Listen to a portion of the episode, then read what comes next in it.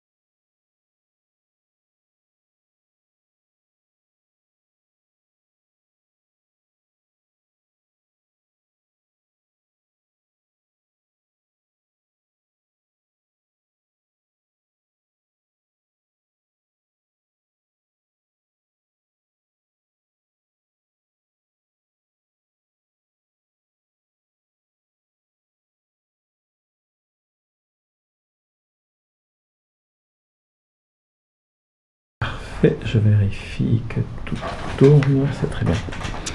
Arnaud Huftier, nous nous rencontrons à l'occasion de la publication d'une euh, euh, nouvelle série de, de- de- livres, une réédition des, des- romans de Genré des nouvelles de, de Genré. Alors pour vous, ça doit être une jubilation éditoriale, vous qui êtes un spécialiste de Genré. Jubilation éditoriale, effectivement, puisqu'on attend ça, notamment avec l'amical genré, etc., depuis euh, 25 ans. Euh, moi, genré, c'est une aventure de 25 ans, plus longue aussi pour certains. André Verbruggen, qui était euh, aussi euh, à l'initiative de cela. Euh, donc, attendre effectivement que des problèmes de droit, des problèmes de mauvaise gestion de droit soient réglés pour dire finalement, ce n'est pas un auteur confidentiel, c'est pas un auteur qui est simplement réservé à un cercle d'admirateurs ou de passionnés de littérature qui parlaient de genré au passé, mais c'est de mettre, enfin de changer le temps et de dire on va conjuguer genré au présent. Et il s'adresse toujours, il doit toujours s'adresser à un lectorat large et pas simplement faire partie du patrimoine avec tout ce que ça représente. Il fera partie du patrimoine, mais il fait partie du présent et c'est l'avenir aussi de la littérature belge. Donc, Euh, Vous disiez lors de la présentation, presque pour vous, euh, Jean Rey est un des écrivains les plus importants du XXe siècle, et vous insistiez bien en disant écrivain et pas nécessairement écrivain de genre. Alors en quoi est-il euh, cet écrivain que, que vous revendiquez, un des plus importants du XXe siècle? Un écrivain important, c'est quand même quelqu'un qui va apporter euh, une rupture, un ton différent, un imaginaire particulier. Rey a cela. Il a une écriture qui lui est propre, euh, qui est au service aussi de son imaginaire, enfin de tout ce qui peut être euh, l'inventivité, mais une écriture qui est en même temps un mélange de tout ce qui va être préciosité et gouaillerie. Ça, il est le seul à le faire. Il a s- le seul à inventer cette, on va dire ce, mélange, cette symbiose entre euh, tout ce qui est savant et tout ce qui est populaire. Euh, il est le seul aussi à avoir un projet qui est euh, véritablement scientifique d'un point de vue de la littérature, de dire voilà ce qui peut faire peur, voilà ce qui peut provoquer la peur, voilà ce qui peut permettre d'aller au-delà des apparences, de découvrir, de voir ce qu'il y a au niveau de la conscience, mais tout ça en restant simplement au niveau des personnages, en disant je les décris tels qu'ils sont. Donc euh, il y a un auteur qui s'efface presque euh, par rapport à ses aventures, à ce qu'il raconte. Et ça, il il est encore une fois le seul à le faire au niveau du XXe siècle. Donc euh, moi j'ai toujours pour habitude de dire euh, euh, cette inventivité de genré au niveau du style, euh, cette simplicité d'écriture, de mise en situation. je peux en parler, j'ai fait un petit ouvrage de 800 pages, hein, donc je peux en parler très très longuement.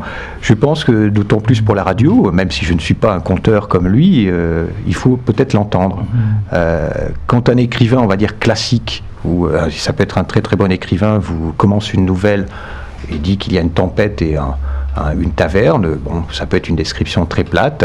Euh, chez Jean Rey, ça donne ça. hein. Donc là, c'est évidemment pas moi qui parle, mais Jean Rey, euh, elle est là. Elle est accourue de loin, du fond des mers haineuses, là où pourrissent les phoques crevés de gale et de malmort. Elle a hué, honni 500 agonies, pour assiéger notre pauvre cabaret où le whisky est aigre et le rhum épais. Là, on a une mise en situation qui est quand même tout à fait extraordinaire. Et c'est ce que j'aime et c'est ce qu'on doit aimer chez Jean Rey. Et là, euh, les contes du whisky, vous les connaissez par cœur alors Ça, c'est la présence, euh, présence horrifiante. Un texte un peu plus tardif, euh, je ne les connais pas par cœur, je ne suis pas acteur, mais je fréquente quand même assez assidûment, on va dire, on va dire. Enfin, il y a, tout ce côté, encore une fois, eff- efficacité de moyens et une écriture qui est en même temps très sonore et très visuelle. Et ça, c'est, c'est pas un paradoxe chez lui. Encore une fois, enfin, gouaille et préciosité. Euh, donc, avec une écriture qui est, qui est baroque et en même temps distanciée et blanche.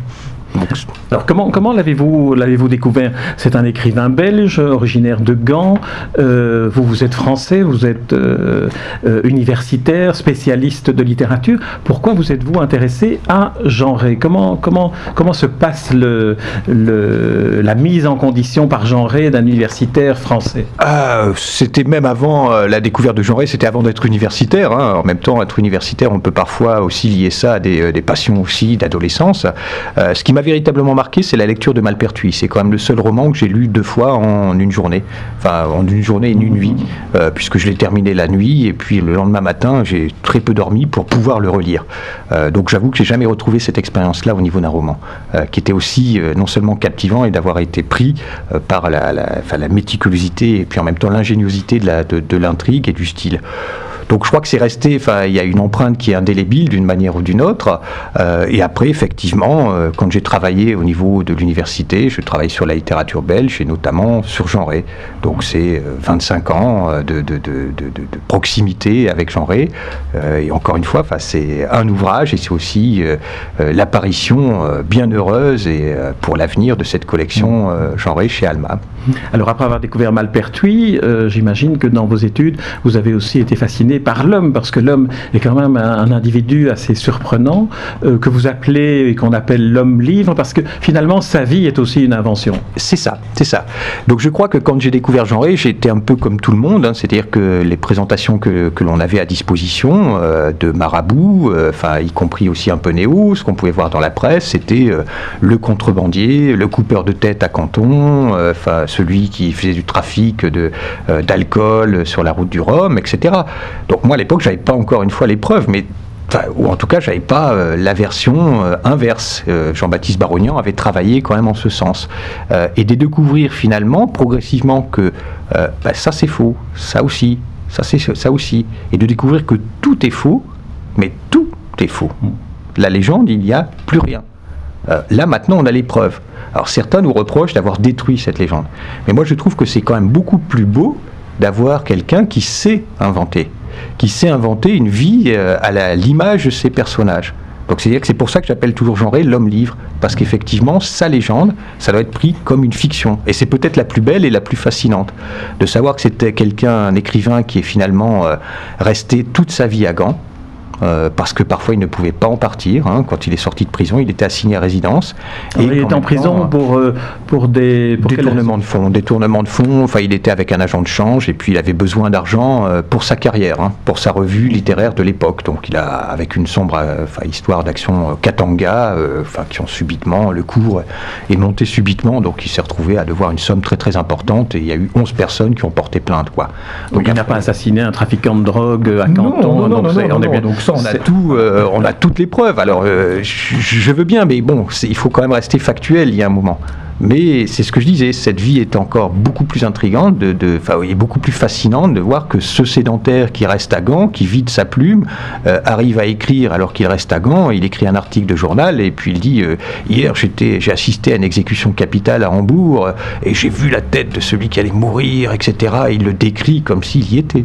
Voilà. Et ça, c'est vraiment euh, la force de Jean Rey. Enfin, c'est un mystificateur et un fabulateur, expert.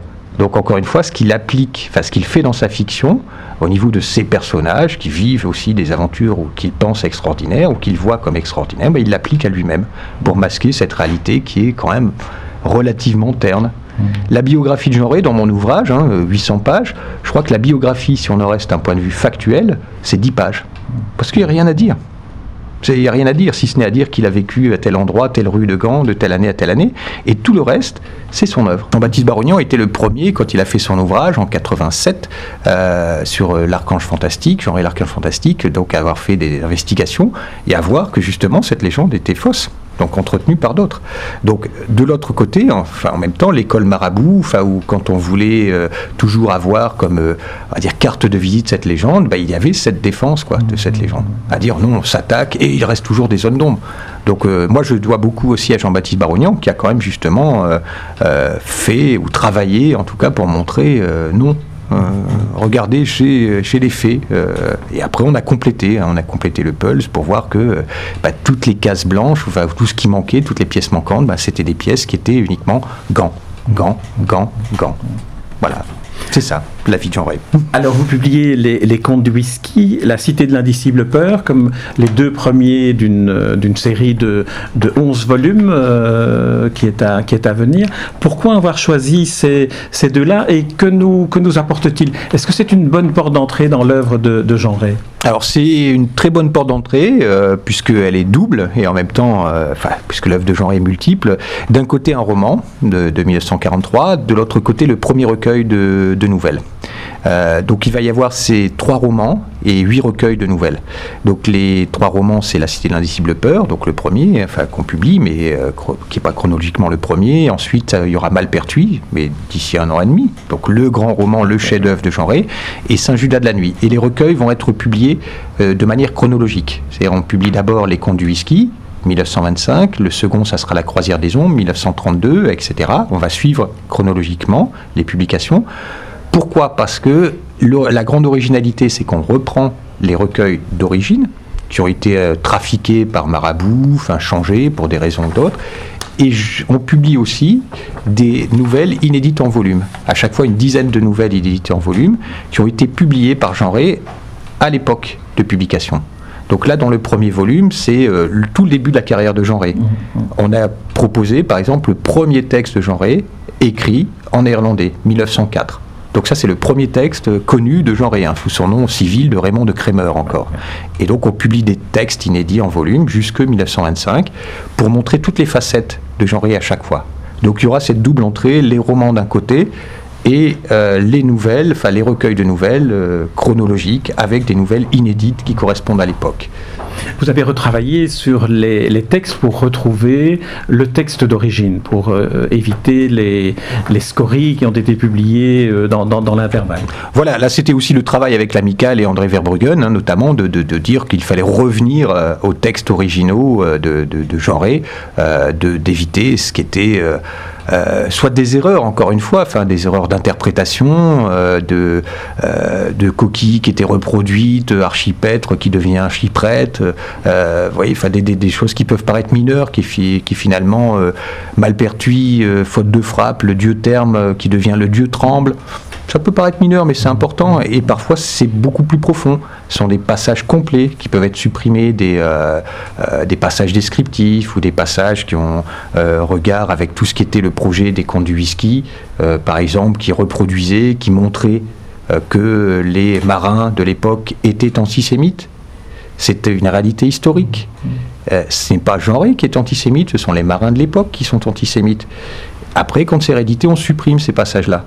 Donc nous, il fallait aussi dire on repart aux éditions d'origine parce que ça fait partie de l'œuvre, ça fait partie du projet de Rey de montrer cet antisémitisme, donc on le reproduit. Voilà, donc c'était ça la grande originalité aussi euh, de, l'édition Alma, euh, de repartir des textes euh, d'origine. Dans la, dans la production littéraire de Jean Rey figurent aussi euh, les Harry Dixon. Alors là, la manière dont il les écrivait vaut aussi le, le, détour, peut-être pour déjà donner un, un avant-goût à ceux qui nous écoutent, de ce qui n'est pas encore publié, je le dis tout de suite, aux éditions Alma. Mais euh, Harry Dixon, finalement, au lieu de traduire ce qu'on lui demandait de traduire, réécrivait euh, à sa convenance des histoires peut-être de loin meilleures que les histoires d'origine qu'on ne connaît plus.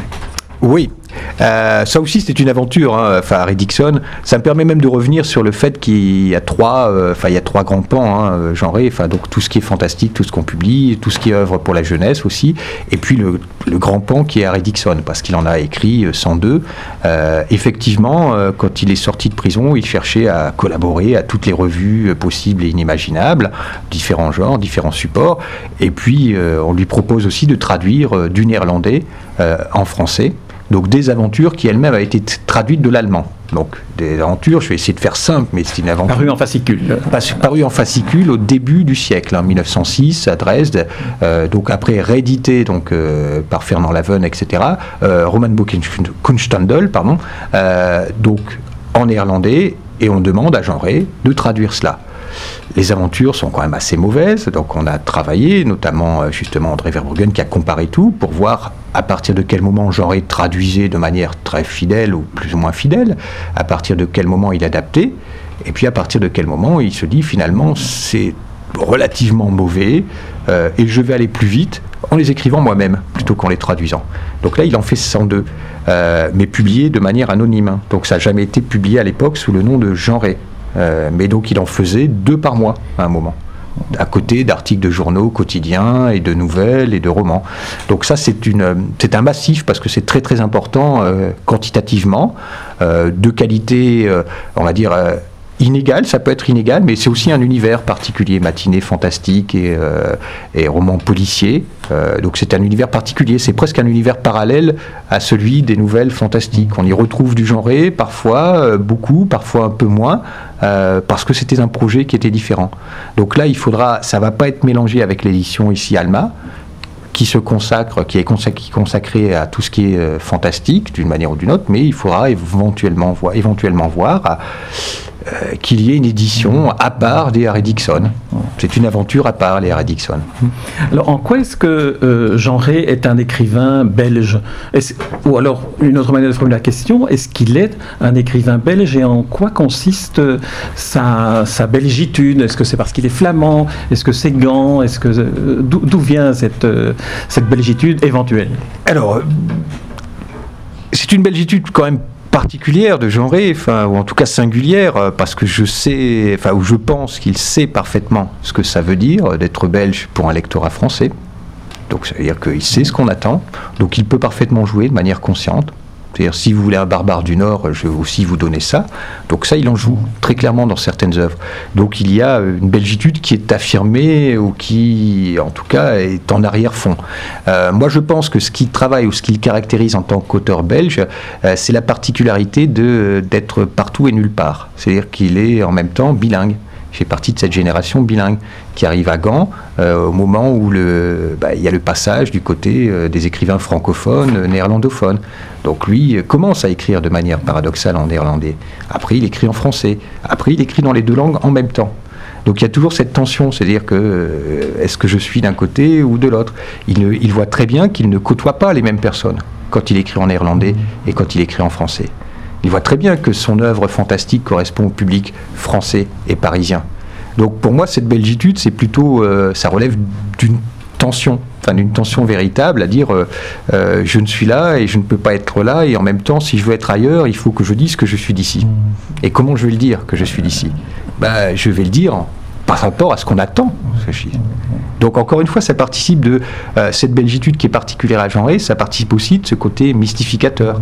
Euh, et donc les éditeurs en ont joué aussi. Parce que c'est peut-être un peu simple, hein. enfin, vous voyez, la théorie du milieu, etc., euh, ça a toujours, euh, il y a toujours de beaux restes, hein, la théorie du milieu, surtout pour les éditeurs, euh, et puis pour, euh, même parfois au niveau journalistique, quand on veut faire des raccourcis, Euh, mais lui, il sait en jouer, quoi. Donc c'est plus simple de dire, voilà, j'ai l'atavisme flamand, j'ai la peinture flamande, qui est le mysticisme et la truculence, et on va retrouver ça dans mon œuvre. Mais de le savoir que c'est ça qu'on attend, on peut en jouer. C'est un peu ce qui s'est passé avec Charles de Coster et son C'est ça. qu'on a longtemps cru être un. Enfin, ceux, ceux qui ne sont pas informés pensent que c'est un écrivain flamand qui a écrit une œuvre en flamand dont on lit la traduction en français. C'est ça, c'est ça. Donc, mais lui, on joue parfaitement cette image-là. Euh, le barbare, enfin, en tout cas, euh, euh, les impropriétés, enfin, son, son côté gouailleur, bah, il le savait aussi. Enfin, il savait que des impropriétés linguistiques, ça peut aussi faire très belge, quoi. Ça crée un style aussi. Ça crée son style, hein, ça crée son style, mais, mais il n'a pas besoin de ça. Enfin, ça. Ça peut ajouter des éléments. La difficulté, en tout cas, même sa belgitude, ou ces belgitudes il y a, c'est qu'il a généralement évité aussi la Belgique et la France. Il a un univers qui est finalement euh, très anglais. Enfin, les Harry Dixon, les contes du whisky aussi euh, euh, sont situés en Angleterre. et après, il a un univers aussi qui est cosmopolite quand il sort de prison. Donc c'est difficile, enfin pour moi c'est en même temps important de voir que c'est un auteur belge, mais c'est difficile de le résumer à des emblèmes, ou en tout cas ceux lesquels, enfin ceux que l'on attend.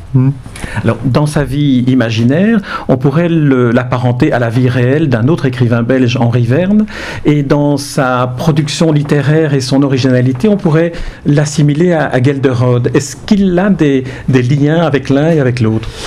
Avec Gelderod, il a eu des liens assez, euh, assez tard, hein. donc je crois que c'est 57 ou euh, Gelderod meurt en 62, si mes souvenirs sont bons. Euh, donc je crois qu'il y a une correspondance qui doit commencer en 1957, il faudrait que je vérifie avec Oui, le non, non. spécialiste Roland Bayenne, avec une merveilleuse, enfin parce que c'était un merveilleux épistolier, euh, Gelderod. Donc il y a des Roland Bayenne qui a publié en 10 volumes toute la correspondance de Gelderod. Jaurès n'était pas un grand épistolier, quoi, parce qu'il préférait mentir effrontément en regardant la personne dans les yeux plutôt que d'écrire, euh, enfin dans des lettres. Il n'avait pas le temps. Puis les lettres ne rapportaient pas d'argent. Donc euh, là, il avait besoin d'argent, donc chaque, euh, chaque mot écrit euh, devait rapporter de l'argent. Mais donc il, a, il y a eu cette correspondance entre Rey et, et Gelderod, euh, de 57, euh, et il y a eu des rencontres assez tardives, mais il y a eu vraiment une connexion très très forte. Et les deux se reconnaissaient, ou se voyaient en miroir. Euh, ils se voyaient en miroir aussi avec cette manière d'être incompris. Euh, C'est-à-dire que Jean Rey commente notamment euh, beaucoup sa redécouverte par Marabout. Euh, ce qu'il appelle le pieux échassier, etc. Donc, euh, parce qu'avant Marabout, Genré était inconnu. Et Gelderode avait aussi l'impression, lui, d'être après avoir eu sa grande période à Paris, la Gelderodite aiguë, d'être oublié. Et donc de ne pas être compris par la société contemporaine. Donc il y avait ces lettres qui étaient quand même assez longues, surtout de la part de Gelderode sur ça. donc il se retrouve de ce côté-là, et il se retrouve aussi d'un point de vue, les sortilèges de Michel de Gelderode sont quand même, sur certains points, assez proches de l'univers euh, de, de, genre, de. Je pense au Jardin Malade, etc. Enfin, qui est quand même aussi des affaires de quotidienneté, puis l'écriture un peu baroque euh, de Gelderode, avec la différence que l'écriture de Genré, lui, est en, elle est en même temps baroque et distanciée, donc n'est pas au même niveau. Donc il y a des connexions réelles euh, d'un point de vue d'écriture, d'un point de vue personnel. d'un point de vue d'écriture, de Henri Verne a pu être influencé par Genré. je pense que c'est aussi une rencontre par l'intermédiaire de Marabout, même s'il y avait des connexions avant. C'est vrai que euh, Henri Verne va faire énormément euh, pour genrer avec la préface des 25 meilleures histoires noires et fantastiques, euh, puisque Henri Verne va être le promoteur principal par un texte que je trouve très bon, hein, mais qui est une fiction. voilà, genrer le démurge et genrer le flibustier, un très très beau texte. donc là où on a l'impression de dire une, une nouvelle. Enfin, moi je lis comme tel et je lis comme une très bonne nouvelle. donc pas des faits. Donc là, la, Henri Verne est très important pour, euh, pour d'un point de vue éditorial. C'est lui qui va permettre véritablement de, le relancer à une période où on attend cela. Quoi. 1961, c'est euh, le personnage et son œuvre. Arnaud Ufti, on pourrait vous écouter, on l'a compris pendant des heures, euh, l'équivalent de, des 800 pages que vous avez consacrées à, à, à J'invite tous ceux qui nous écoutent à se précipiter vers les contes du whisky et la cité de l'indicible peur, les deux premières rééditions des textes originaux de, de chez Alma Éditeur. Merci Arnaud Ufti. Merci, merci à vous.